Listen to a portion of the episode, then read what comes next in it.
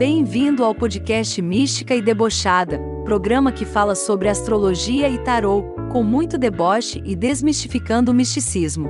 Com ela, Maria Carolina.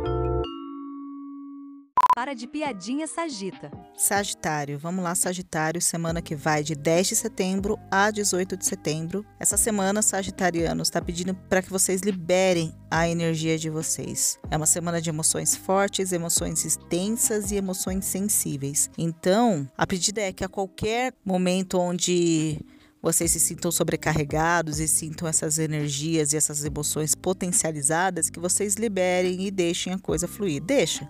Se der vontade de chorar, chora. Se der vontade de gritar e tiver um lugar que dê para gritar, grita mas a pedida é que vocês deixem essas emoções fluírem. Por quê? Toda essa sensibilidade pode gerar uma sensação de rejeição imaginária e real, entendeu? Pode fazer com que vocês se sintam abandonados, incompreendidos e, na verdade, não tem nada disso, entendeu? É, o conselho é vocês deixarem fluir tudo no, normalmente. Para quê? Para quando vem esse, esse movimento, esse a ideia é que quando vem esse momento de rejeição, que vocês deixem ele, ele, ele ir do mesmo jeito que ele chegou, entendeu? Chegou, veio, sentir, foi, entendeu? Esse é o conselho. Um conselho para essa energia sensível, essa sensibilidade toda, é direcionar ela para algum cuidado com o outro ou até com você mesmo, entendeu? Direcione essa energia sensível é, para algum trabalho, para alguma atividade, se tiver alguma coisa para organizar dentro de casa ou alguma tarefa pendente, ou autocuidado também, enfim para o que você achar melhor, mas o importante é que você ache alguma finalidade para canalizar essa energia, tá certo? Você pode também entrar em contato com a natureza, investir em um momento de descontração mental, onde você pode só ouvir uma música ou estar em companhia das pessoas que você gosta. Uma boa pedida é você entrar em contato com a natureza e investir em momento de descontração mental entendeu? Seja ouvindo música, seja se você gosta de artes, fazendo algum rolê nesse sentido, ou só ficando sozinho, aproveitando a sua companhia, enfim, o que você achar melhor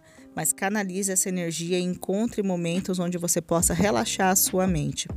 Nos seus relacionamentos, o período tende a ser de mais harmonia. Você vai sentir mais prazer em estar com seus amigos, com seus familiares, tá certo? Aproveitando momentos simples, mas é, de bastante, de bastante felicidade, entendeu?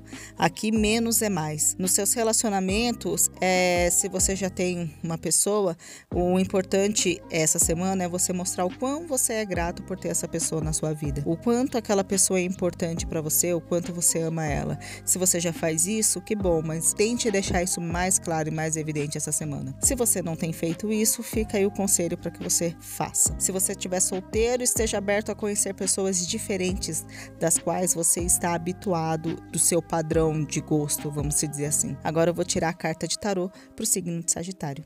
E a carta dessa semana para o signo de Sagitário é o Cavaleiro de Ouro, que não é o Cavaleiro de Ouro do Zodíaco.